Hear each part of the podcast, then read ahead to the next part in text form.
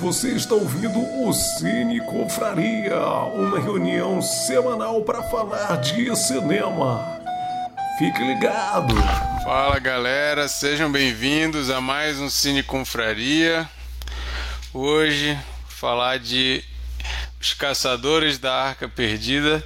Eu tinha feito a arte lá para o nosso Instagram eu não sei da onde eu tirei os Cavaleiros da Arca Perdida. Aí um cara comentou lá.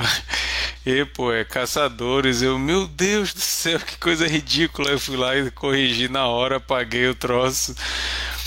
Quase que o nome do nosso episódio seria Os Cavaleiros da Arca Perdida. Mas vamos falar de Os Caçadores da Arca Perdida, filme do Steven Spielberg, produzido pelo George Lucas, filme com Harrison Ford, famosíssimo aí. Até quem nunca assistiu sabe quem é Indiana Jones. Ficou aí como um ícone do cinema. Então a gente vai comentar um pouco sobre isso e vamos falar sobre outras coisas que forem surgindo.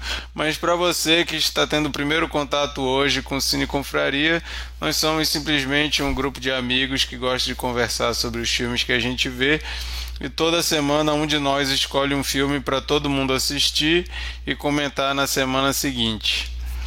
Semana passada, a Lari, que escolheu o filme, escolheu Os Caçadores da Arca Perdida. Hoje, no final desse episódio, eu vou dizer qual que é o filme da rodada, então eu que vou ser o curador da semana. Então, no final do episódio, vocês vão descobrir qual o filme que a gente vai comentar na semana que vem. Então, se estiver aí curioso, espera aí que no final a gente vai dizer. É, um recadinho também importante. É, a gente vai mudar o dia do Cine Confraria. Para você que não conhece aqui a nossa dinâmica, a gente grava todas as terças-feiras, às 22 horas, horário de Brasília, no nosso YouTube. Porém, a partir da semana que vem, nosso dia vai mudar. Nós não vamos mais reunir todas as terças e sim todas as quartas. Então você aí que está chateado que o Cine Confraria é na mesma hora do Big Brother lá do tal do é, é Paredão, é que é dia de terça? Paredão, né? Você que não quer perder Paredão e acaba deixando de ver o Cine Confraria. Eu não sei se quarta-feira é dia de alguma coisa importante lá também, mas Amigo, você é muito desinformado mesmo do rolê, porque termina terça que vem. Ah, já vai acabar? Ah, então ninguém ia ter nem ninguém ia ter nem desculpa mais, mas tudo bem, vai ser quarta agora. Quarta-feira vai ser dia de Cine Confraria. É, então, se você acompanhava as terças, coloca aí o, o lembrete que não tem mais nada dia de terça. Se você, se ah. na sua cidade foi igual aqui em Belo Horizonte e terça-feira é dia de promoção do cinema, você vai poder voltar a frequentar o cinema no dia de promoção sem ficar preocupado de estar perdendo o Cine Confraria. O que, que foi, Sheila? A gente vai disputar com futebol, cara. Ah, é, dia de Quarta-feira. Verdade. Enquanto eu estiver nas primeiras Ai. fases ali, aí eu quero ver quando chegar em ali nos finalmente, aí complica de vez. Ainda mais se tiver time mineiro jogando, porque aí vai ser um monte de foguetório aqui que vai atrapalhar tudo, mas a gente vai se ajustando aí. Então esses são os recados. A partir de semana que vem, quarta-feira e não mais terças-feiras, a gente vai ajeitar aí nas nossas descrições das redes sociais. E também fica esse recado: se você quiser saber as informações que a gente dá, é, avisos de última hora ou não de última hora, avisos de forma geral. Arroba Cineconfraria lá no, no, Instagram, você fica sabendo de todas as nossas notícias, qual que é o filme da semana se você não assistiu para saber, a gente avisa lá, a gente coloca curiosidades, a gente coloca trechos aqui da, da conversa. Então segue a gente lá no Instagram também, arroba Cineconfraria. E se você sempre só ouve e nunca assistiu e quer um dia ver como que é a nossa cara, YouTube, Cine Confraria, você também pode ver os nossos vídeos desse papo aqui que você está ouvindo como podcast. E nosso convite é que vocês sempre apareçam na quarta-feira, agora quarta, né? Na quarta-feira às 22 horas horário de Brasília no nosso canal do YouTube para participar do chat ao vivo. A gente sempre lê aqui o que as pessoas escrevem. Às vezes as pessoas que estão escrevendo manjam muito mais do que a gente, então podem vir, podem falar, mesmo que eu não entenda nada do que vocês escreverem, eu vou ler, eu prometo. A não ser que seja algo muito absurdo assim, eu não vou ler tipo Bolsonaro 2022, isso eu não vou ler não, me recuso. Mas de resto vocês podem escrever o que vocês quiserem aí que eu vou ler. se estiver xingando minha mãe, eu também não vou ler não. Mas a gente tem o mínimo, o mínimo de bom senso, né? Então é isso e hoje a gente está aqui com a Lari e com a Sheila. Tivemos aí um time um pouco desfalcado o Mikael tá fazendo um curso, o Bernardo tinha uma reunião eh, do trabalho, o Chico tá tendo aula, mas semana que vem eu acho que vai estar tá mais movimentado. Isso não quer dizer que nosso papo aqui não vai render, né? Vamos, vamos conversar sobre os caçadores da Arca Perdida. Vai ser legal e convido você aí, se você está nos vendo ao vivo, para estar tá participando também no chat. Beleza? Hoje somos poucos, então vou chamar aí as meninas para darem um alô. Lari.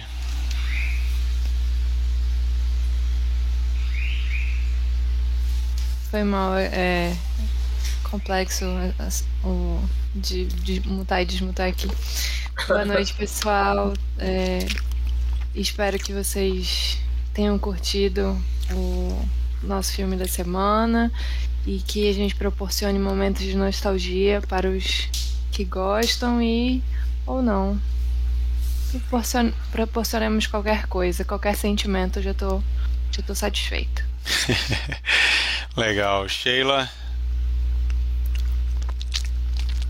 Olá.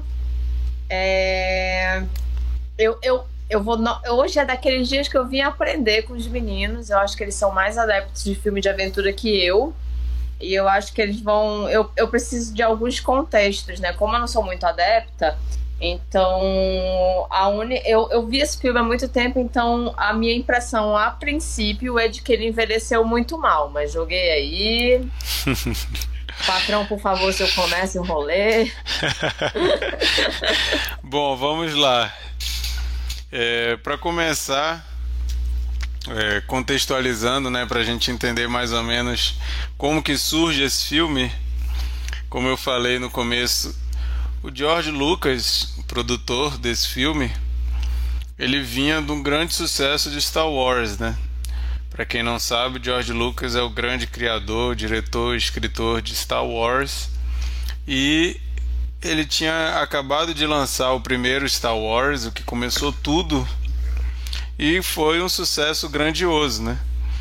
Mas antes de Star Wars, vamos trazer um pouquinho para trás o George Lucas bolou esse filme do Indiana Jones, ele começou a ter essa ideia porque ele lembrava dos filmes que ele assistia antigamente, como Buck Rogers, Zorro e outros filmes que eram inspirados em quadrinhos, filmes de baixo orçamento, mas que tinham esse lance da aventura e tudo mais. E o George Lucas queria fazer um filme nesse estilo, um filme B nesse modelo. De cara ele queria fazer uma adaptação de Flash Gordon. Não sei quantos conhecem Flash Gordon, mas talvez lembrem da música do Queen, né? Foi um seriado também, mas Flash Gordon é, é clássico, né? E o, o, George Lucas, fã disso, queria fazer uma história do Flash Gordon. Não fez o Flash Gordon, mas conseguiu criar do zero Star Wars, do zero vamos colocar aqui entre aspas, né, porque existem muitas acusações de muitos plágios, inclusive a gente já conversou sobre a Duna de Jodorowsky, você pode procurar aí nos episódios anteriores que ele pelo menos dá a entender que George Lucas copiou muita coisa ali do, do, do que ele tinha bolado, né, pro, pro Duna, a adaptação de Duna do Jodorowsky mas ele fez Star Wars. Fez Star Wars, foi todo aquele sucesso, então ele pensou, né? Agora eu vou fazer o meu filme no estilo daqueles que eu queria fazer, como Zorro e como outros, né? E ele vai e chama Steven Spielberg. Quem era Steven Spielberg nesse momento? O cara vinha de dois grandes sucessos, Tubarão e Contatos Imediatos de Terceiro Grau, que também já comentamos aqui, o filme de ET, né? Eu gosto muito, clássico aí de ficção científica, e o Steven Spielberg estava com essa moral. Juntam dois caras, né, que estão com moral. George Lucas chama a gente até colocou lá no nosso, no nosso Instagram essa, essa curiosidade. O George Lucas, pós Star Wars, viajou para o Havaí e chamou o Steven Spielberg para ir lá com ele. O Steven Spielberg foi lá. O Steven Spielberg estava querendo dirigir algum filme do 007. E o George Lucas falou: Cara, eu tenho uma ideia melhor. Aí ele foi e contou essa ideia que ele tinha de fazer um filme de aventura, estilo esses filmes B e tudo mais. O Steven Spielberg adorou e resolveu embarcar nessa. Então aí a gente já tem mais ou menos o, o, panorama de quem era quem, que a gente às vezes pega com o olhar de hoje, né? A gente já tem um Spielberg ali que foi consagrado com tantos outros filmes pós Tubarão, pós Contatos Imediatos, pós Indiana Jones. Inclusive, outra curiosidade é que durante as filmagens desse Indiana Jones, ele estava escrevendo com a esposa dele ET que virou outro clássico, né? Mas era uma época assim que Hollywood estava pipocando clássicos. Só para vocês terem uma ideia, 1981 que aconteceu esse filme, olha essa lista de filmes que saíram. É claro que eu estou puxando a brasa para minha sardinha, eu vou falar de terror aqui, tá, gente? Mas ó, Lobisomem Americano em Londres, do grande diretor John Landis. Fuga de Nova York, do grande John Carpenter, Grito de Horror, do Joe Dante, Scanners, do David Cronenberg, A Morte do Demônio, Sam Raimi, só filmes que viraram assim grandes clássicos, filmes cults e tudo mais. Isso tudo numa década ali que Hollywood estava gigantemente assim criativo. Eu acho a década de 80 genial para Hollywood. Mas esse é o contexto em que surge esse filme, né? E depois eu falo mais um pouco sobre ele, mas é um filme de aventura, um filme que junta aí arqueologia, questão de sobrenatural, aventura, romance, comédia, alguns elementos ali que beira o terror. E isso tudo fez o filme virar um sucesso estrondoso, assim. Um filme que marcou e virou um dos grandes ícones aí do cinema. O, o a musiquinha do John Williams, qualquer elemento ali da roupa do Harrison Ford, qualquer cena de, de floresta, de arqueologia, não tem como não associar com Indiana Jones, ficou marcado realmente. E esses ingredientes todos a gente acaba chegando em Indiana Jones. Eu vou dar aqui um alô para o Felipe Veloso e para o Tiago Fontes que estão no chat. Boa noite, galera. O Felipe falou que a parte inicial do filme, retratada em algum lugar da selva da América Central ou do Sul, foi na verdade filmado no Havaí.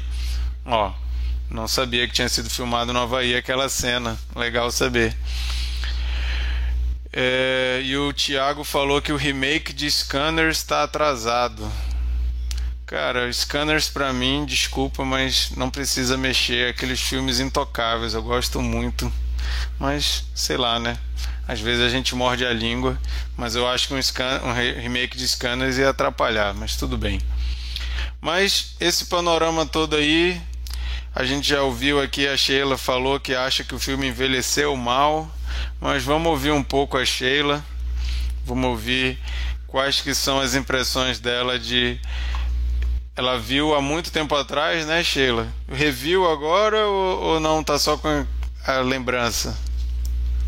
Cara, eu vi na década de 80, revi agora. É... Eu não tenho muita identificação com filmes de aventura, né? Eu não sou. Não é, não é meu, meu terreno de, de interesse. Aventura, filme de herói. é, é, temática medieval, alguma coisa assim, não é, não, não me interessa muito. E aí eu tive muita resistência em rever. Eu falei, cara, não quero ver esse filme de novo, mas a gente é coletivo, então a gente assiste. E aí eu fiquei na dúvida, porque assim, é, é um fato que Indiana Jones é, é um. É, é, é ícone, né? Símbolo de aventura. Não tem como, o chapéu, a roupa dele, a, a música, né? Se eu quiser lançar uma trilha que dê algum tom de aventura, no, numa brincadeira ou não, eu posso usar esse trecho, vai remeter a aventura até hoje, até para os mais novos, eu creio. Então é inconteste o valor dele e o marco histórico. E por isso mesmo que quando eu fui assistir, e aí eu me deparei com coisas que, tipo, eu fiquei é tão pastelão em tantos aspectos, cara. E aí tu, vê, começa por aquele, aquele rolê americano, né? Os americanos que estão contra líderes que querem dominar o mundo e são o mal do mundo. Na época, é, e aí a gente tem uma tendência a, a, o argumento ali são os nazistas, é o próprio Hitler, né? O filme conta uma história que teria se passado em 1939. Então, mas novamente, mas a, a gente vai para aquele terreno que já não é mais confortável para muitos de nós, que é esse filme do, da América contra o mundo, a América contra uh, aqueles poderosos que querem destruir o mundo.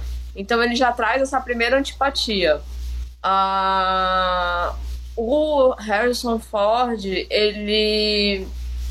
Eu tenho certeza. E, quer dizer, pode ser que não, mas é, a impressão é que ele traz um, um, um arquétipo de masculinidade que estava se levando a sério como arquétipo de masculinidade, como o homem aventureiro, destemido, galã, né? Ele era bonito, ele era um cara muito bonito e ele é, ele foi um galã nesse tempo.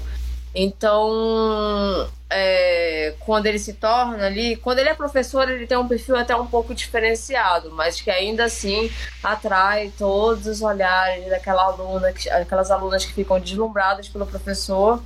E, e aí, quando ele se torna um aventureiro, ele tem aquela postura do peito estufado e do, do cara inteligente, né, é, fisicamente e capaz, é, viril. Então, isso também me trouxe bastante incômodo. Eu achei a, a sequência, eu achei. É, é, cara, tudo foi muito incômodo. Primeiro eu falei, nossa, só piora, tudo só piora. Aí me aparece aquele macaco que é um espião dos nazistas e o macaco faz uma saudação nazista quando ele encontra Cara, quando eu vi o macaco fazendo uma saudação nazista, eu falei, meu Deus, eu quero parar de ver esse filme agora, porque eu não sei o que ele tinha na cabeça. Eu não sei.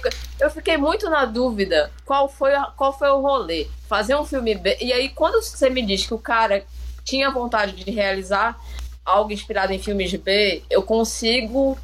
É, eu consigo entender um pouco o que, que ele queria. Mas aí quando você vê que o cara vem de Star Wars e o outro tá vindo de contatos imediatos de terceiro grau, vai para ET, eu fiquei como pode. Então eu só me senti bastante incomodada. E e ali no final, uh, eu não vou. Isso, porra, não vou pedir desculpa, desculpa de spoiler desse filme pra ninguém. E ali no final, pra piorar, ele ainda me apresenta aquele questionamento de que o exército detém vários segredos, coisas importantes num arquivo morto acumulado de coisas. E eu não sei muito bem qual é essa, sabe, qual é esse imaginário aí. É, eu não sei, é uma questão americana, né? Não é minha, de que o exército americano tem um galpão onde ele guarda segredos sobre a humanidade. Qual seria isso? É, ele passou o filme inteiro sendo canastrão, aí no final ele quer fazer uma reflexão sobre, sobre o exército dos Estados Unidos. Enfim, difícil. Bom, sobre essas questões, é, eu acho que uma coisa é, essa questão de avaliar um filme levando em, em conta o contexto em que ele surgiu. Eu acho que tem muita coisa que não, não fazem mais, não tem, tem uma questão que são de, de tendências, tem questões de moda e tem questões de. O cinema ele vai mudando mesmo. As cenas de ação desse filme tem algumas que até hoje eu acho ela extremamente bem feita. Acho que elas são mais bem feitas que algumas cenas feitas hoje, porque a galera abusa dos da computação gráfica e, e, essa época a galera tinha que se virar com efeitos práticos. Então tem cenas assim que são incríveis, como aquela cena da, da perseguição no deserto do Harrison Ford subindo nos carros e tudo mais. Então, mas tem coisas que não se faz mais, tem coisas que, por exemplo, o estilo de comédia desse filme, a, a, a Sheila falou de pastelão, né? Ele realmente tem um estilo de comédia que não se usa mais hoje. A gente não vê mais aquele tipo de piada nos filmes hoje e quando vê, a gente torce o nariz para elas. A maioria das vezes. Fala, sério que esses caras estão fazendo piada assim? Mas se a gente pega no contexto ali, eu consigo ver filmes velhos que são pastelão e achar engraçado. Por exemplo, quando eu vejo o Gordo e o Magro, quando eu vejo os Três Patetas, quando eu vejo os Trapalhões, eu acho engraçado. Que era um humor da época e que funcionava muito bem naquela época. E eu acho, eu acho Indiana Jones engraçado. E eu lembro que eles fizeram aquele último, o A Caveira de Cristal, eu acho e eu lembro de ver, ele já é. Não, não lembro aqui, se alguém puder olhar aí, o ano que ele saiu, mas ele já é depois dos anos 2000. E eu lembro de ver, sem ter fresco na mente os Indiana Jones anteriores, e eu ficar, caramba, esse filme tem muita coisa de comédia, como assim? Aí depois eu me toquei, cara, mas Indiana Jones ele sempre foi sempre teve esse ar cômico, né? Sempre teve essas piadas, sempre teve essa coisa meio pastelão mesmo. É tipo, a, a, aquela primeira cena de ação. A primeira cena de ação não, né? Aquela cena de ação da Marion fugindo e ele indo atrás para salvar e tal. Tem umas sequências ali que são puro comédia pastelão. Ele vem, aí ela abaixa, ele abaixa ela, aí mata o cara, aí ela cai de um jeito e tal. E, e assim, se você não compra o tipo de humor, realmente eu acho que fica muito difícil de, de, de abraçar a, a parada toda. Eu, eu entendo que hoje em dia muita gente não gosta disso. Não sei se teria que ver alguma pessoa mais mais nova aí que nunca tinha tido contato antes e nem tem esse background dos filmes de antigamente para ver como que se, se relaciona com esse, esse tipo de coisa. Mas o, o fato do filme não se levar a sério, eu acho que é uma, é uma coisa que ele ganha muitos pontos e ele tenta ali. Ele, ele deixa claro que ele é um filme. É, engraçado, um filme cômico e que ele tem essa, essa coisa da, da, da, da, da aventura, da, da, da, da, da, piada, inclusive com, com a questão da aventura, porque você vê o Harrison Ford, ele é um, um, um, um herói que ele ele não é muito aquele estereótipo do herói que não erra, que sempre está pensando na mocinha. A mocinha, ela não é aquela mocinha.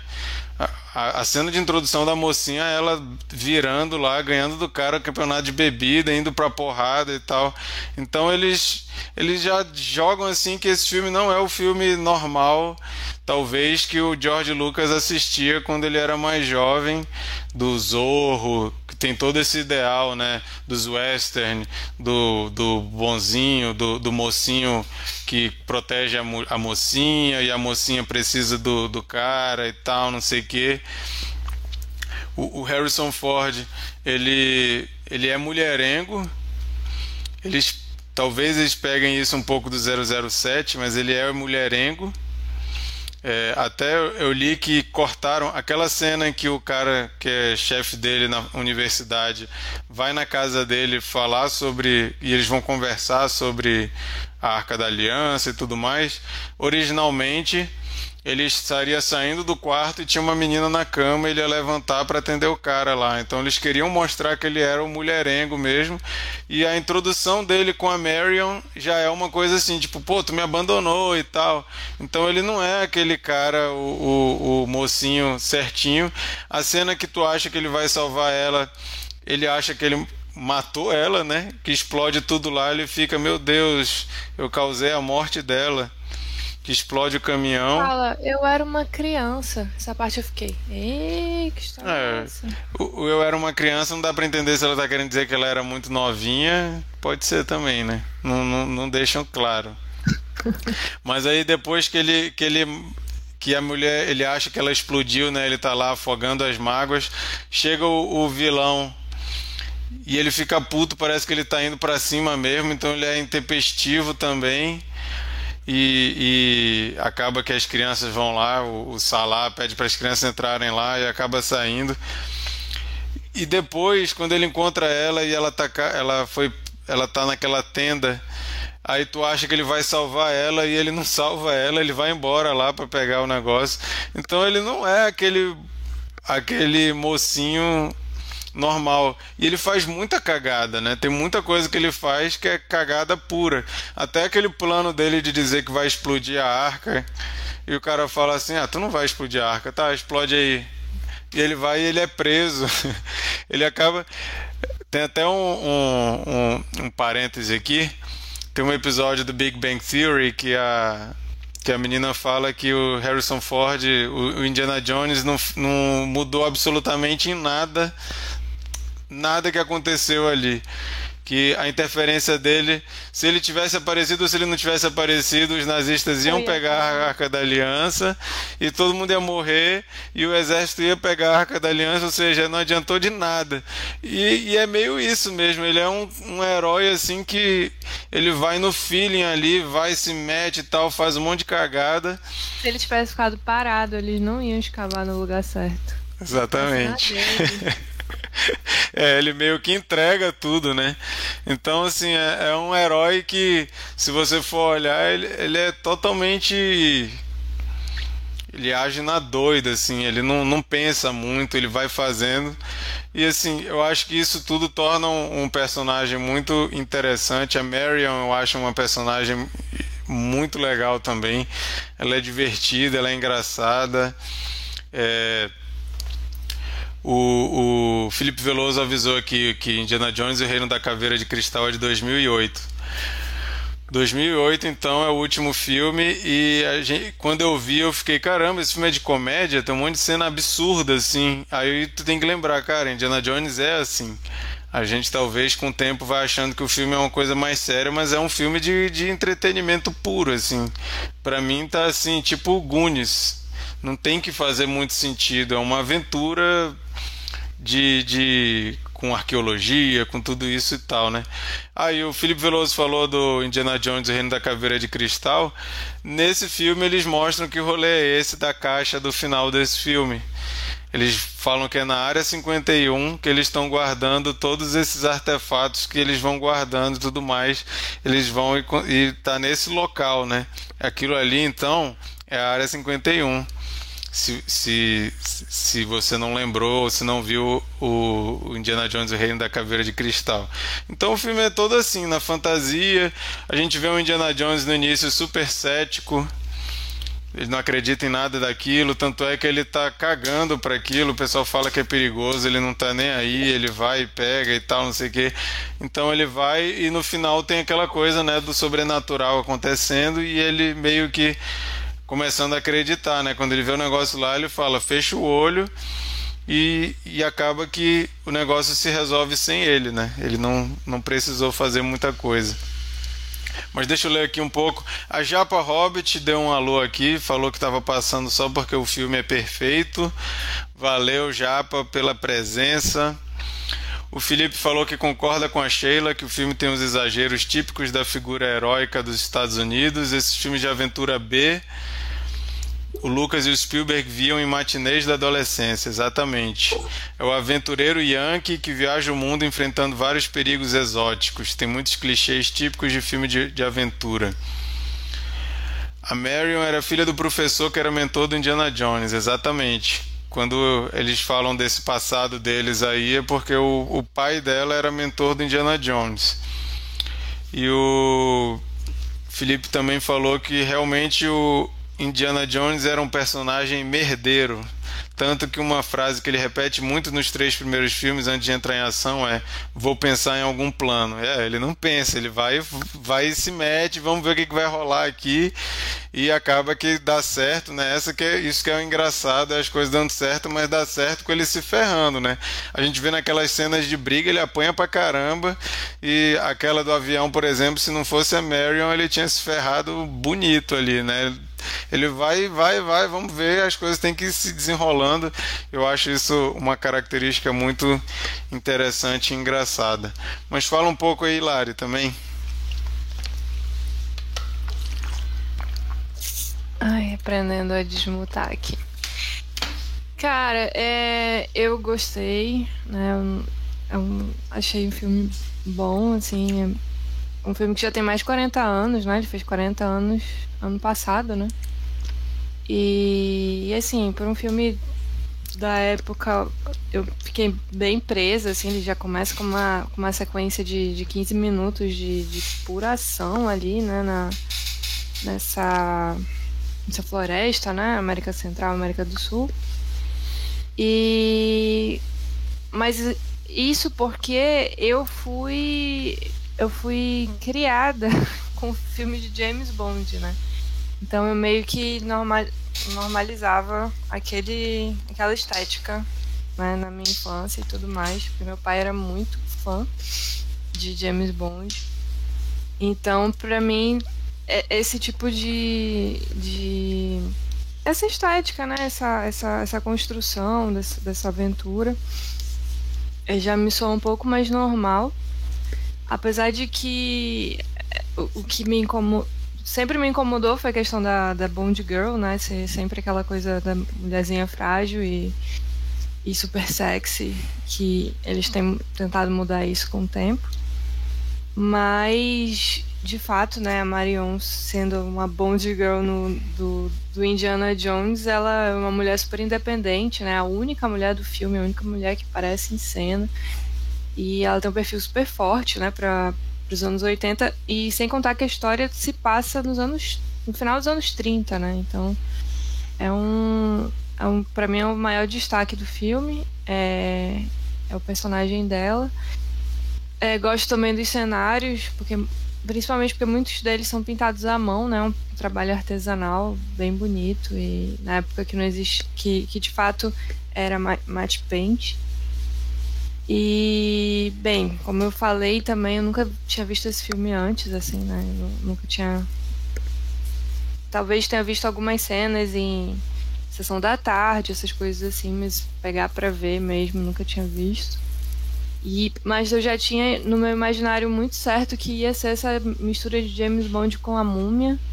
E eu amo a múmia, amo o retorno da múmia, gosto pra caramba, então realmente foi o que eu encontrei Apesar de que, como o Marquito falou, esse episódio de Big Bang Theory, né, que eles se reúnem para assistir. É... Porque em inglês eles só falam Raiders, né? Raiders, Raiders, que é o, os caçadores. Que é um. O título desse filme ele não vem Indiana Jones, né? Não tem Indiana Jones no título, é só Os Caçadores da Arca Perdida. Então, esse episódio meio que já contava tudo, eu nunca tinha visto, então muito da. É, eu, eu tava com medo de eu ser.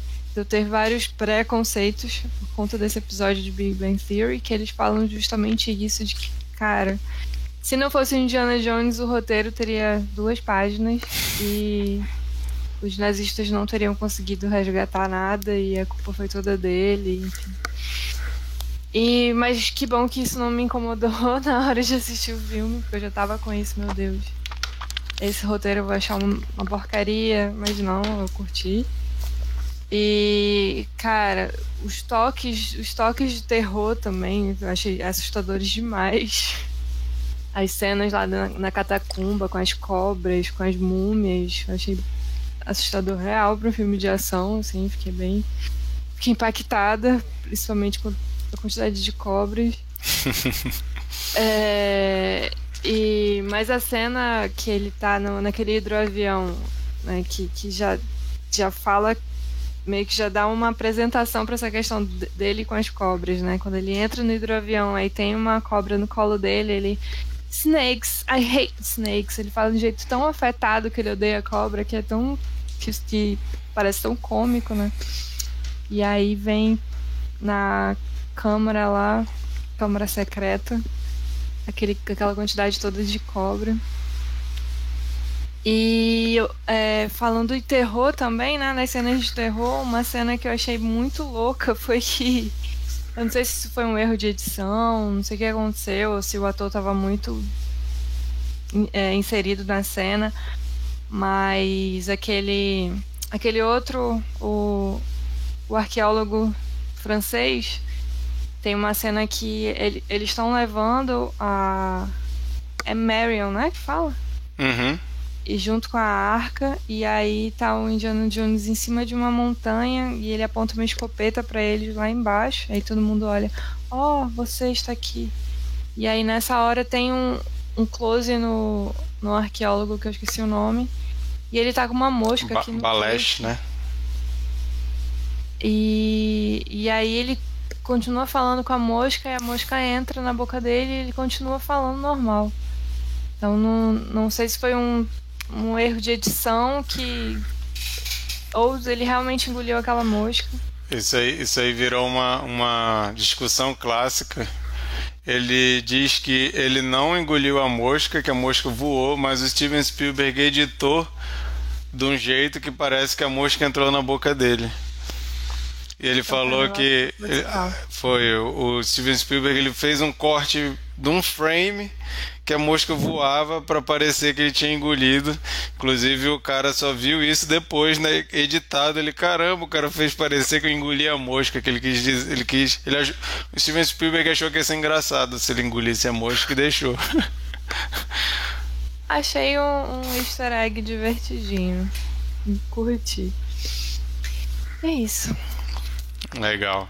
É o, o, o o, engraçado é que o próprio Spielberg já falou uma vez que ele fez esse filme como um filme B e ele ficou impressionado com a repercussão que teve. E realmente, se a gente for parar para pensar como esse filme influenciou muita coisa depois, é muita coisa mesmo. É, e, e também é engraçado que eu estava dando uma pesquisada e eu achava que esse filme tinha influenciado DuckTales. Mas DuckTales influenciou Indiana Jones. O, o, várias coisas da, da trama eles tiraram de, de cenas de quadrinhos dos DuckTales esse tipo de coisa, principalmente aquela primeira cena, o lance das armadilhas e tudo mais inspirado fortemente em DuckTales e, cara, quando era criança eu era viciado em DuckTales, então para mim isso é uma, uma referência maravilhosa. Mas o, o filme influenciou muita coisa e de vez em quando a gente vê uma tentativa de trazer de novo filmes, né? A Lari falou de Múmia. A Múmia é um filme que foi um grande sucesso também e traz essa coisa da arqueologia, da aventura e tentaram trazer de novo, né, com um remake totalmente desnecessário, porque o filme é recente, entre aspas, mas fizeram, se eu não me engano, é com Tom Cruise, um remake, nada a ver, que passou batido, não colou, mas fizeram é, aquele A Lenda do Tesouro Perdido, que bebe um pouco também na questão do Código da Vinci, que também traz esse lance da aventura com arqueologia. O primeiro foi, foi até um grande sucesso com o Nicolas Cage, né? O segundo já nem tanto. Mas de vez em quando eles tentam, né? Fizeram os filmes do Tomb Raider. Tomb Raider é totalmente totalmente Indiana Jones.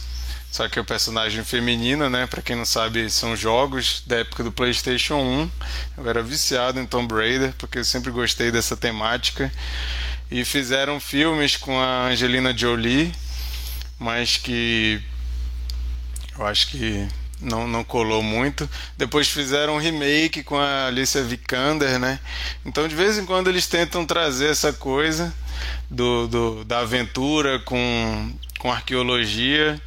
Às vezes cola, às vezes não, né? E a gente tem também outros, como eu já falei, os Goonies, coisas assim, né? Essa coisa, só que os Goonies já vai para esse lance do pirata, do tesouro, mas também tem o lance das armadilhas, de descobrir caminhos e tudo mais. Então isso eu acho engraçado que cola muito para crianças. Eu era fissurado. Só que esse filme ele quase ganhou censura R, né, que é o rated, rated R, que é só para adulto ver, porque o filme é extremamente violento. Não sei se vocês perceberam isso. O filme tem morte pra caramba. Se você for olhar o body count desse filme, eu acho que tem muito mais morte que muito filme de terror aí que eu vejo. E os caras matam assim, coisa que anos 80 ok, é hoje em tipo, dia é isso tipo nunca aconteceria. morrendo a roda, assim, Exatamente. Star Wars vão matando Stormtroopers e zero sangue, só que nesse caso é um monte de gente morrendo com sangue. Mil Stormtroopers de verdade, é, é, com sangue de verdade. É. O, o Felipe Veloso aqui tá falando o nome do, dos caras, né? Que o, os quadrinhos em que o Diana Jones se inspirou são do Carl Banks e do Don Rosa. É, na verdade, ele só chamava Ducks, né? Depois é que surgiu o DuckTales, já ali com o Capitão Boeing, que o Capitão Boeing é totalmente inspirado ali no Indiana Jones.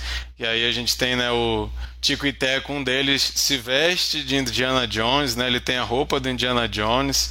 Então depois é o o quadrinho inspirou Indiana Jones, que voltou a inspirar o quadrinho, né? Fechou o ciclo, assim, o, lance desse, dessa questão da aventura, né?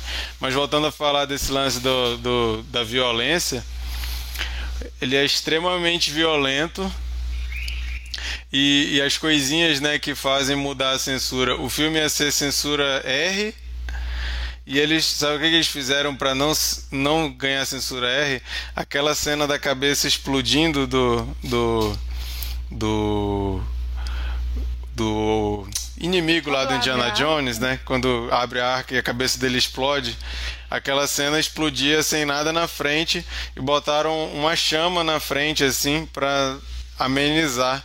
Só que tu continua vendo a explosão, mas aquilo resolveu. Como botaram aquela chama ali e liberaram a censura do filme. Eu fiquei assim, caramba, sério que fez tanta diferença assim esse fogo? Né? Botaram fogo na frente aí pronto, beleza. Mas ainda explode, tu ainda vê tudo. Mas tem, tem muita coisa ali que é, é bizarro demais. Aquela cena que virou meme também, esse GIF super compartilhado no Twitter toda vez que tá muito quente, do o nazistão lá com a cara derretendo, virando uma caveira. Aquilo ali é muito filme de terror. E é, o auge ali dos efeitos práticos. Gosto demais daquilo. Gosto demais. O, os espíritos saindo da arca eu fui ler como que eles fizeram aquilo. Eles filmaram manequins debaixo d'água para pegar o, o, efeito da água assim. Pegaram o manequim de filmaram o manequim debaixo d'água e botaram uma, uns filtros para o negócio ficar com um ar meio de sonho assim. E assim eles fizeram aqueles negócios, cara, uma viagem muito louca como os caras conseguiam. Então tem muita coisa ali que já me lembra um pouco o Poltergeist, o Primeirão, que para mim é maravilhoso, os efeitos práticos para mim até hoje também são impecáveis. Então acaba que ele agrada o Marquito criança que gostava de aventura e agrada o Marquito mais velho que adora um terror e uma cena bizarra. Sou super bem servido. E as cenas de ação também, já comentei, são maravilhosas. Uma coisa que eu queria comentar também, é, ele é muito bom, o Spielberg e o roteiro são muito bons em apresentar os personagens de cara assim tu já entende quem é o Indiana Jones, aquela cena inicial ali Até o Felipe Veloso comentou que o Alfred Molina é aquele cara que vai acompanhando ele. Para quem não sabe, Alfred Molina é o que depois vira o Dr. Octopus, né? Hoje em dia já tá um coroa. Ali era o primeiro papel creditado dele. O nome dele tá lá nos créditos, né? Apesar dele só aparecer naquela cena, é o primeiro papel dele creditado. E aquela cena ali você já vê que o, que o Indiana Jones ele é impetuoso, então tu acha assim, esse cara não vai ser doido de fazer isso, ele vai lá e faz, ele, ele se arrisca pra caramba, tudo pra conseguir ali o objetivo dele, então de cara tu já vê que ele é. Aí tu vai e descobre que ele é professor. Aí tu vê o cara é professor, mas ele é tão apaixonado pela arqueologia que ele estava fazendo o que ele estava fazendo antes, arriscando a vida dele para conseguir recuperar esses artefatos e tudo mais.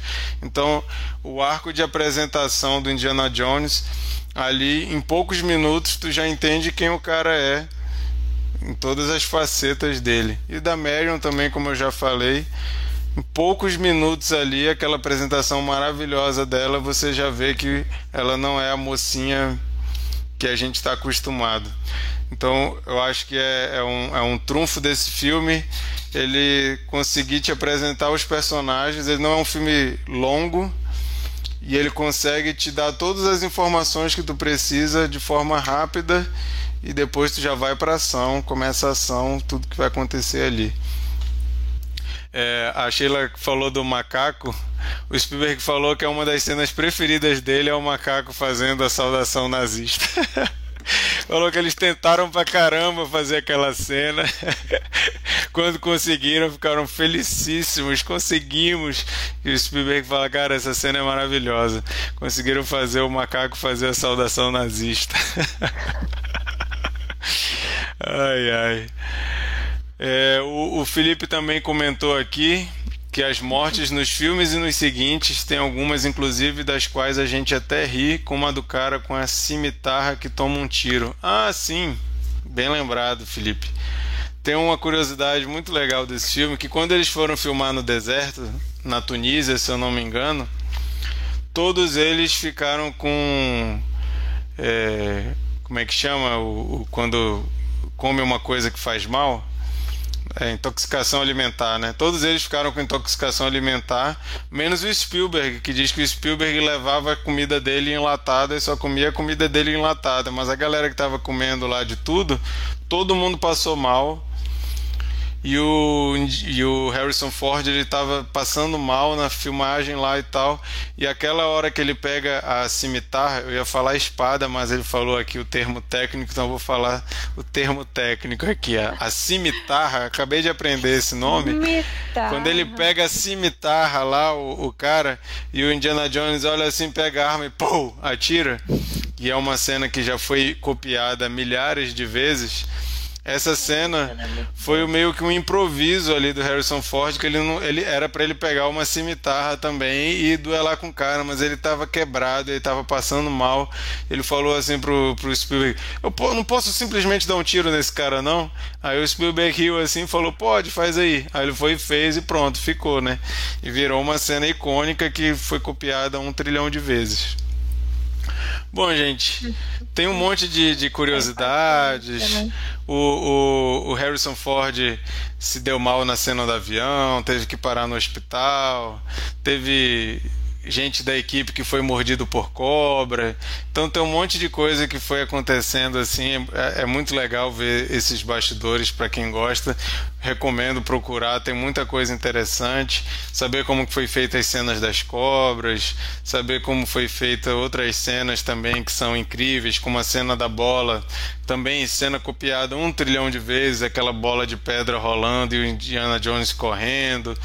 Então, o filme que criou cenas icônicas que ficaram marcadas, que foram referenciadas e copiadas muitas e muitas vezes e certamente ainda serão, porque o filme continua como um marco aí desse cinema de aventura, esse filme mais é, de entretenimento mesmo, filme para rir, para ter medo e para se divertir.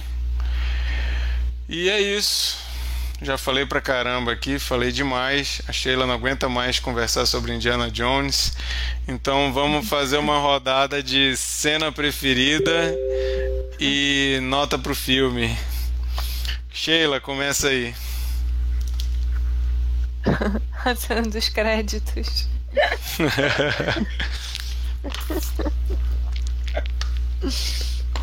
Ai, gente, vamos lá. Desculpa, galera. É... Eu te, eu te, não minha cena, é... minha cena preferida é uma coincidência de filmagem, certamente é muito rápida. Foi a única coisa que chamou minha atenção positivamente. É uma hora que ele entra num, num, numa daquelas vielas ali, na, na aquela primeira sequência que ele e ela estão fugindo, e ele pega um gato de surpresa. O gato aparece ali, para, olha para ele, o gato escapole. Aí eu falei, cara, com certeza ele tava correndo por ali, o gato tava no meio do caminho e se assustou. Só. Desculpa a internet, mas a minha nota é 4, cara. Eu, eu tô sendo bem generosa. Eu odiei rever esse filme. Do Achei, fundo do meu ach- coração. Não A Sheila tá fazendo um replay aqui do episódio do filme do Bruce Lee. Exatamente. Todo o meu sofrimento. Se você quiser ver outro episódio que a Sheila odiou o filme, procura o nosso episódio aí sobre o, o dragão branco. Que a, a Sheila tava nesse naipe aí de satisfação com o filme. É, Lari, Eu Desculpa, não galera. curto- Não curto o, Dragão Branco, não. Eu ia, eu ia dar um 4 também. É, a minha cena favorita é a cena que eles abrem a arca e eu ach- achei lindo demais o céu abrindo, aquela sensação de que o inferno tá, tá emergindo, a- os espíritos, é, os rostos derretendo, as luzes estranhas, enfim, gostei muito dessa, daquela cena. É, os efe- os efeitos é, visuais do, da época, né? É, não, não fizeram com que a cena ficasse feia, né? Então gostei pra caramba e minha nota é 9. massa. Eu não vou dizer a mesma cena da Lari para não ficar repetitivo, então vou falar a cena da perseguição, que eu acho ela maravilhosa. Uma cena que o Harrison Ford começa num cavalo, pula para um jeep e aí vai matando todo mundo, batendo. Depois ele pega a direção do carro, aí vem outro cara por trás, consegue dar um chute nele lá e ele vai pro lado. Depois o cara joga ele para fora do carro, ele prende ali na grade do carro, por, vai por baixo do carro, consegue dar a volta e depois dá um chutão no cara. Aquela cena ali eu acho incrível e feita, né? Naqueles tempos, hoje em dia aquilo ali ia ser puramente computador, né? A não ser se fosse dirigida pelo. Esqueci o nome do cara que dirigiu o, o Mad Max Fury Road lá, o- aquele filme maravilhoso que tem cenas também de perseguição ao vivaço ali, um negócio que tu vê que tá rolando de verdade. Mas eu acho muito bem feita essa cena do Indiana Jones. Você fica tenso ali por tudo aquilo que está acontecendo. E eu acho até hoje impecável aquela cena. E me lembra muito uma cena que o Spielberg vai fazer depois no Tintim. Já que estava falando de aventura, de arqueologia, também sempre fui fissurado em Tintim. Meu pai tinha todos os quadrinhos do Tintim. E o Spielberg vai dirigir Tintim, né, depois de muitos anos. Aquele filme todo em 3D, animação em 3D do, do Tintim, que também tem uma cena de perseguição nesse naipe, assim, então é. Inclusive dá um, um certo. Opa, pegando referências, né? Muito legal isso. E eu vou escolher essa cena e minha nota também é 9. É. O Thiago falou que eu tô igual o Julinho da Van. Isso é computação gráfica, claramente. Mas, cara, eu sou, eu sou entusiasta dos efeitos práticos. Sempre que tem um efeito prático, mesmo que dê para ver um pouquinho que aquilo ali é um efeito prático. Eu fico muito empolgado porque hoje em dia todo mundo só faz computador e às vezes é muito mal feito. Às vezes tu fica assim, pô, cara, isso aí dava para fazer efeito prático ia ficar bem melhor. Então eu acabo ficando empolgado mesmo com esses efeitos sem computador. Mas é isso, essas foram as nossas notas, nossas considerações sobre os Caçadores da Arca Perdida. Vocês conseguem ver aí a, a amplitude, né? 4 e 9. É um filme que não agrada a todos, pelo visto. é um filme, um filme que tem uma nota altíssima no IMDb, mas para Sheila é um filme nota 4. Mas é isso aí, ó. honestidade acima de tudo. Não seja um Maria vai com as outras que muda a nota só porque está ouvindo as pessoas falarem bem. Seja fiel ao seu gosto, dê nota 4 para clássicos. É isso aí. Que bom que o Cine Confraria tem a Sheila, porque se faz todo mundo só babando o ovo do filme ia ser um saco, um tédio. Verdade, é isso aí. É... Vamos então para uma rodada de dicas da semana, gente nosso momento aí para. Vai fazer uma rodada de, rodada de filme de aventura? Ah, o tempo vamos. correu aqui, mas vamos fazer rapidinho então. Vamos fazer uma rodada de, de filmes com temática de aventura, filmes de aventura que marcaram aí a gente. Vai lá, Sheila. Tá com. Tu sabe do que, que eu acabei lembrando? Não é nem questão assim que marcou, mas é um filme marcante. Ele já. Ele, eu acho que ele é um clássico. É uma animação. É, eu lembrei de Up por causa do menininho que é explorador.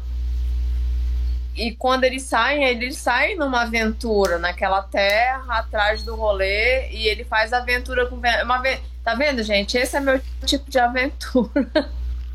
meu nível de aventura é esse. Procurando aí, Nemo agora... uma grande aventura também, né? Tem vários. Sim, é porque assim, né? eu acho que é, a gente tem. Eu acho que a aventura ela fica muito marcada por essa coisa, né? Da, da de perseguições e tudo mais. E aí a gente tem um, zilhares de filmes. Eu lembrei de Velocidade Máxima, né? E por aí vai. Mas eu, eu fiquei com vontade quando eu revi esse filme.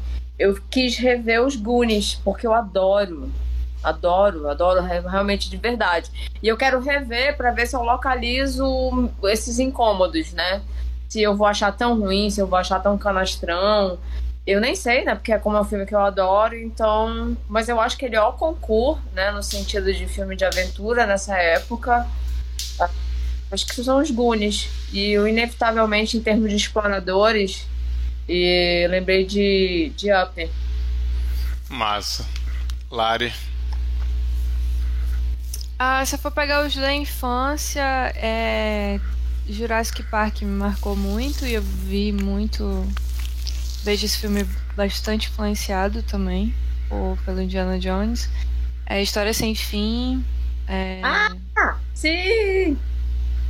Né, que também mar marcou muito minha infância.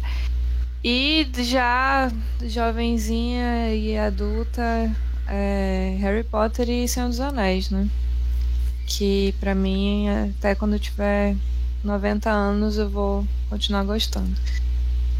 E, e também para falar uns que eu odeio, assim. que é Avatar, cara. Avatar não suporta Avatar. O, ah, o, o do James Cameron. Vai, vai, diz, diz que vai ter. Diz que vai ter a sequência, né? Ó, Avatar, eu gosto da Pablo Vittar.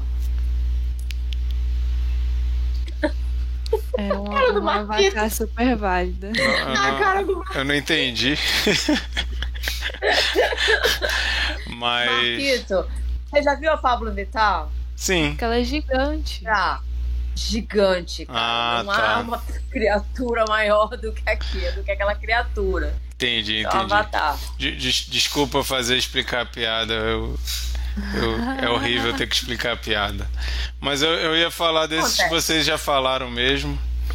É, Goonies para mim é maravilhoso. O filme, eu acho que Se bobear, o filme que eu mais vi na vida toda, vi muitas vezes, eu tinha um VHS em casa. E assim, esses filmes de aventura dos anos 80. Rei Leão, Rei Leão, Rei Leão. Rei Leão. É. E é engraçado que. Mas esses filmes de aventura dos anos 80 moldaram meu caráter, vi trilhões de vezes.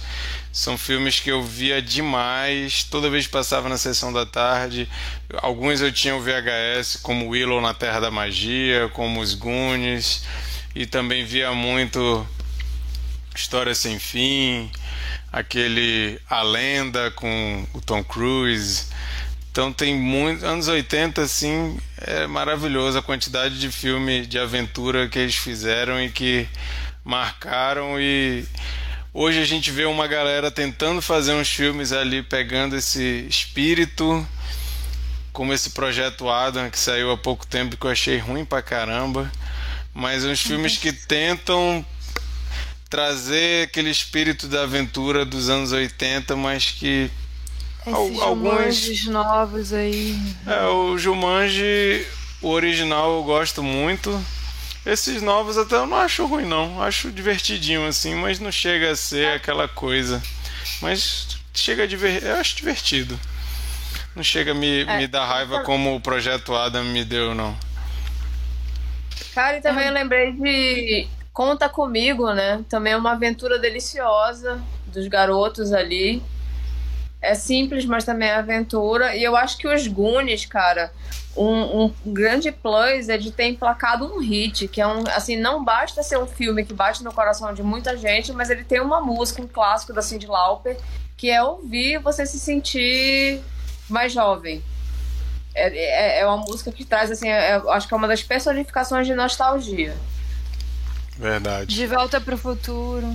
De volta pro sim, futuro. Sim, Realmente. maravilhoso. É, essa, essa época ali teve muitos filmes que tem esse esse espaço aí que acaba para quem cresceu no final dos anos 80, início dos anos 90, não tem como não não ter um, uma certa afeição aí por, por todos esses filmes aí. A gente brinca muito quando um filme. Até isso foi falado muito, né? Quando a gente estava comentando Coda. Ah, é filme de Sessão da Tarde. Sessão da Tarde moldou nosso caráter. A gente viu muitos filmes que marcaram e que a gente tem muito carinho por eles. Filmes Sessão da Tarde, que não são filmes cabeçudos, super profundos, mas são filmes que divertem e que marcam a gente, né? Vamos então para uma rodada de dicas da semana? Bora. Começa aí, Sheila. Ai. Tá, eu tô muito ansiosa para amanhã. Amanhã lança a segunda temporada de Boneca Russa, Netflix. É... Eu recomendo para todo mundo. Primeira, a primeira temporada, né? Para já estar tá preparado para a segunda. É uma história de viagem no tempo. É, viagem no tempo é um tema muito interessante, né? Aquela. É, parece. É, tem um pouco a ver com o dia da marmota, aquela coisa de você ficar num looping preso numa situação, mas é com uma personagem feminina, inclusive é muito bacana que Boneca Russa tem uma personagem feminina muito marcante, muito fora da curva, com uma moral elástica, é uma pessoa, ela poderia ela poderia perfeitamente ser chamada de a pior pessoa do mundo, porque ela tem uma ética muito, muito particular sobre as coisas. E aí está presa num feitiço do tempo e estamos todos curiosos antes da gente estar tá aqui oficialmente no ar. Eu e o Marquito, a gente estava conversando sobre o que tem por vir, né? E a expectativa do que, que vão apresentar para ser tão fora da caixa como foi a primeira temporada, que é realmente uma série que surpreende no formato. Então amanhã, segunda temporada tá no ar. Quem viu a primeira e adorou, conferir. Quem não viu, eu indico super a primeira. É... A personalidade da, da, dela também é muito parecida com o personagem da em Orange is the New Black também meio. É, é, sim, sim. Cara, ela é maravilhosa, né? E assim, até a figura, né? O cabelo. Talvez a... a atriz seja assim na vida real, né? Então... Sim, ela tem um pouco disso. E que eu acho legal também é que ela é uma personagem madura, né? É, é muito bom ver, ver mulheres maduras. Ela não é uma garotinha. Então é muito legal ver mulheres maduras e que não seja um modelo convencional de como é uma mulher no enredo tão original. Muito bom. É, e, quem se interessar, eu fui atrás de ver essa série esse ano, porque eu sabia que ia estrear a segunda temporada, e assim, são poucos episódios e os episódios são curtos, então não é nenhum sacrifício. Primeiro, porque é muito bom, e segundo, porque não é algo que você vai ter que comprometer aí muitas horas e horas e horas e horas para conseguir chegar. Então dá para correr aí para ver a segunda temporada, que realmente é bem legal. Lari, não tem dica? É, eu vou dar Mas duas dicas então no lugar da Lari. É a minha da semana passada. Eu vou escrever para ah, legal. Para essa semana. A minha primeira dica é também Netflix. Hoje voltou a série impecável, voltou para sua última temporada. Então, estou choroso desde já, porque eu vou ter que me despedir dessa série tão maravilhosa que é Better Call Saul. Sexta e última temporada está começando hoje. E, cara, essa série consegue pegar Breaking Bad, que já deixou a barra lá, lá em cima, né? A barra assim de qualidade está lá em cima e Better Call Saul conseguiu começar já no mesmo nível sem deixar a peteca cair. Eu ouso dizer que é uma série que começou e se manteve no nível do final de Breaking Bad, que para mim é uma, da, uma obra-prima. Better Call Saul conseguiu seis temporadas maravilhosas o Vince Gilligan lá, que é o criador e diretor de muitos dos episódios, não sei se de todos, mas o cara é, é genial, fotografia maravilhosa, conseguiu criar uma história incrível para o Saul Goodman, que é um personagem muito icônico de Breaking Bad, quando falaram que ia sair uma, uma série só sobre o Saul Goodman, a gente ficou assim, né? Será que o cara vai conseguir fazer um negócio tão bom? Vai dar uma caída de nível? Cara, é impressionante. Introduziu novos personagens incríveis também e a gente já teve o spoiler aí, né? Quem tá na internet não tem como não ter visto. Diz que essa temporada aparece o Walter e o Jess Pinkman então, com certeza essa temporada aí vai ser animal. Eu não gosto muito de falar de coisa que ainda não terminou, mas eu acho que não tem como estragar mais Breaking Bad, não. Oh, é Better Call Saul. As cinco ah, temporadas é tirar... são perfeitas. É de tirar o chapéu, né? Porque é um humor inteligente demais, cara. E de um e são seis. Você falou, vai pra sexta temporada. Você, você bancar seis temporadas com qualidade de humor. Eu fiquei interessada. Eu comecei a ver, mas não fui além. Tá aí, uma boa ideia. Vale muito a pena. É... Não, não sei se vão ser é... mais de um episódio por semana. Essa semana estreou dois, né? Não sei se vai ficar indo de dois em dois ou se só para começar foi dois para a galera correr atrás e ficar com vontade demais. Mas já tem dois episódios. Hoje, dia 19 de abril, temos dois episódios da nova e última temporada de Better Call Saul. Outra coisa que eu queria falar para vocês, que é impressionante, na Amazon Prime começou uma série Lá vou eu dizer que não gosto de falar de coisa que ainda não terminou, mas já vou quebrar minha regra de novo. Estreou uma série no Amazon Prime, Prime Video, chamada Outer Range, com Josh Brolin. Eu fui atrás simplesmente porque era western com o Josh Brolin. E o Josh Brolin, ele é um cara que só escolhe o projeto bom, tudo que ele faz eu assisto, eu gosto, então pensei, pô, o cara, o, o Josh Brolin tá no projeto na Amazon Prime Video, deve ser bom, vou ver. E cara, western misturado com sci-fi, uma história muito maluca de um o, o, cara na terra dele ele encontra um buraco que um buraco sem fundo que ele joga coisas lá e a coisa some não tem fundo aquilo ali parece ser um lance meio espacial buracão assim no meio da, da, da fazenda dele. Aí já tem esse lance assim meio estranho meio sobrenatural inexplicável o que que é isso? E ainda tem uma rixa de famílias a lá Mezenga e Berdinazzi as famílias não se, não se bicam e os filhos dele têm problema com os filhos da outra família e tem toda essa questão. Personagens muito bons atores excelentes. E eles vão vai ser só oito episódios e parece que vão lançar dois por semana já saíram dois episódios. Então se você gosta do Josh Brolin ou se você gosta de western misturado com sci-fi, é, coisas inexplicáveis, essas histórias mais malucas assim, mais viajadas, cara, corre para ver Outer Range, que pelo menos os dois primeiros episódios estão bom pra caramba.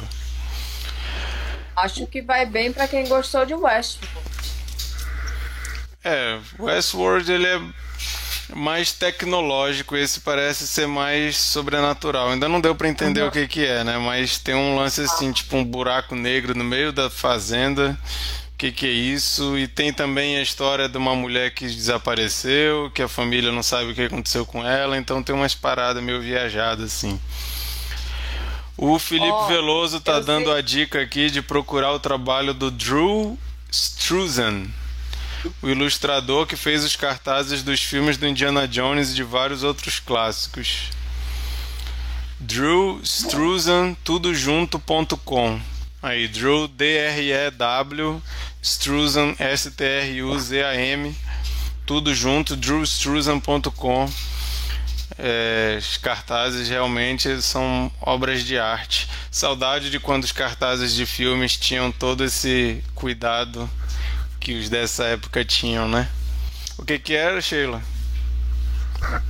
Cara, eu sei que vai para todo mundo, não dá para dizer que é uma dica interna, que a gente tá ao vivo. Mas Larissa, Larissa viu o Casamento às Cegas, né? Tu viu o novo produto do casal, Ultimato? Gente, é porque assim, eu tô vendo uma coisa boa e uma porcaria. Tem que intercalando esse rolê. E assim, o Ultimato é muito interessante. Eu acho que tu vai gostar. É... São casais que uma pessoa do casal tá pronta para casar e a outra tá enrolando. Então esses casais vão se conhecer e aí eles vão fazer um troca-troca de casal e é óbvio que isso vai dar muito errado. Mas é muito divertido, é, é assim, não dá em nada, né? O assunto. Pode ver, dona Larissa, depois a gente assa essa galinha aí. Arrasou. E dizem que o casamento às cegas Japão é bem interessante também. Tá, tá sabendo, que o tá sabendo que o casamento às cegas Brasil próximo vai ser em Novairão, né? Novairão. Novairão? Já estão gravando, né? Tão... Novairão é o hype, mano. Pra quem não sabe, Novairão é no Amazonas, tá, gente? Bom, é isso. Essas foram nossas dicas da semana. E agora vamos dizer qual vai ser o filme da rodada. É, relembrando que eu falei no começo, nós vamos Muito mudar. o site, estou vendo aqui, viu? Muito bacana o site, entre. Olha aí, ó, já conferindo a, já conferindo a dica do Felipe aí. É, como eu falei no começo, nós vamos mudar os dias do Cine Confraria.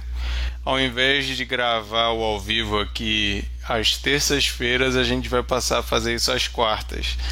Então, o filme da semana já vai ser para ser comentado na quarta-feira e não mais na terça. Eu que vou escolher o filme e o filme que eu vou escolher para a gente comentar. Já foi dica da semana aqui, inclusive é, no dia que a gente comentou Amor Sublime Amor, e é o novo Batman que estreou segunda-feira na HBO Max. Então agora tá fácil aí qualquer pessoa assistir. um novo Batman aí com Edward Cullen fazendo o Homem Morcego.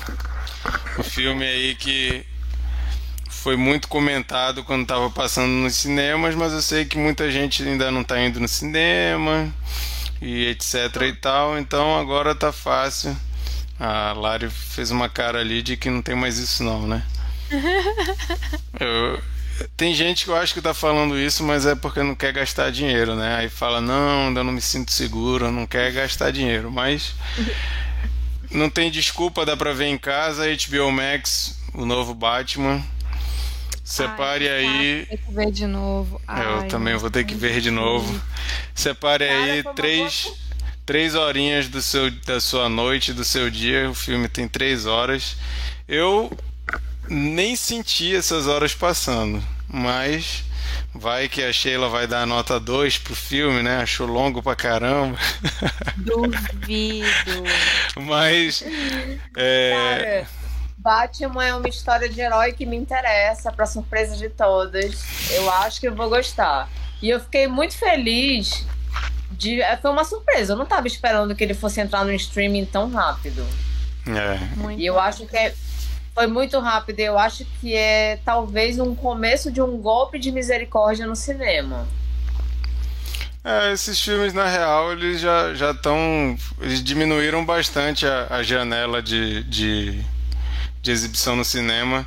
Tem filme que tá ficando dois meses e já entrando no streaming. Eu acho que Batman deve ter sido isso, dois, três meses no Foi máximo. muito rápido, gente. E a bilheteria do cinema ainda não conseguiu voltar ao patamar antes da pandemia. Ainda a galera ou não está se sentindo segura, ou está sem grana por causa de crise mesmo, ou a galera acostumou a não ir para cinema mais.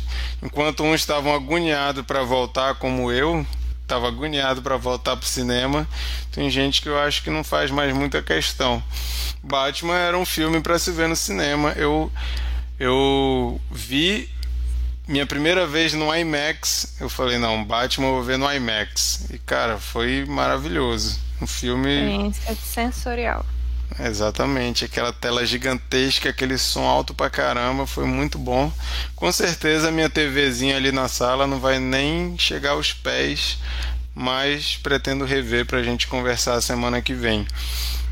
Então é Venho isso. com a minha franja, com meu olho pintado de preto. Viemos. o a galera tá falando, né, que é o primeiro Batman emo aí da, da história. Mas é isso, estamos gravando esse episódio no dia 19. O ao vivo falando sobre Batman vai ser na próxima quarta-feira, dia 27. Então coloca na agenda aí, dia 27 de abril, às 22 horas, horário de Brasília, no nosso canal do YouTube, Cine Confraria. Então, se você está vendo isso depois, coloca o lembrete aí para vocês participarem com a gente. A gente gosta que vocês participem comentando, como vocês viram aqui, o Felipe e o Thiago participaram, a gente lê aqui o que vocês estão falando. Sempre fica mais legal quando vocês participam. E Batman eu sei que é um filme que interessa muita gente, então venham comentar com a gente de verdade, falar o que vocês gostaram, o que vocês não gostaram é, dizer pra gente qual que é o seu Batman preferido, qual que é o seu charada preferido e pinguim. DC ou Marvel? É, vem falar mal dos filmes. Pode de vir Deus. falar mal dos filmes da DC, enaltecer a Marvel. Vem conversar com a gente, falar o que vocês quiserem. Estaremos aqui dia 27 de abril, 22 horas horário de Brasília para conversar sobre esse filme. HBO Max, Batman. Assistam e venham conversar com a gente, beleza? Obrigado, Felipe. Obrigado, Thiago. Obrigado, Japa, que apareceu aí uma hora. Obrigado, Sheila. Obrigado, Lari. E esperamos que vocês tenham gostado. Fala depois ou nos comentários do YouTube ou lá no nosso Instagram, nos nossos posts, o que que vocês acharam também aí do, dos, cava, dos ó, já ia falar os cavaleiros, os caçadores da Arca Perdida. Beleza? Obrigado, gente. Boa noite, tchau e até a próxima. Boa Beijo. noite. Tchau, tchau. Boa noite.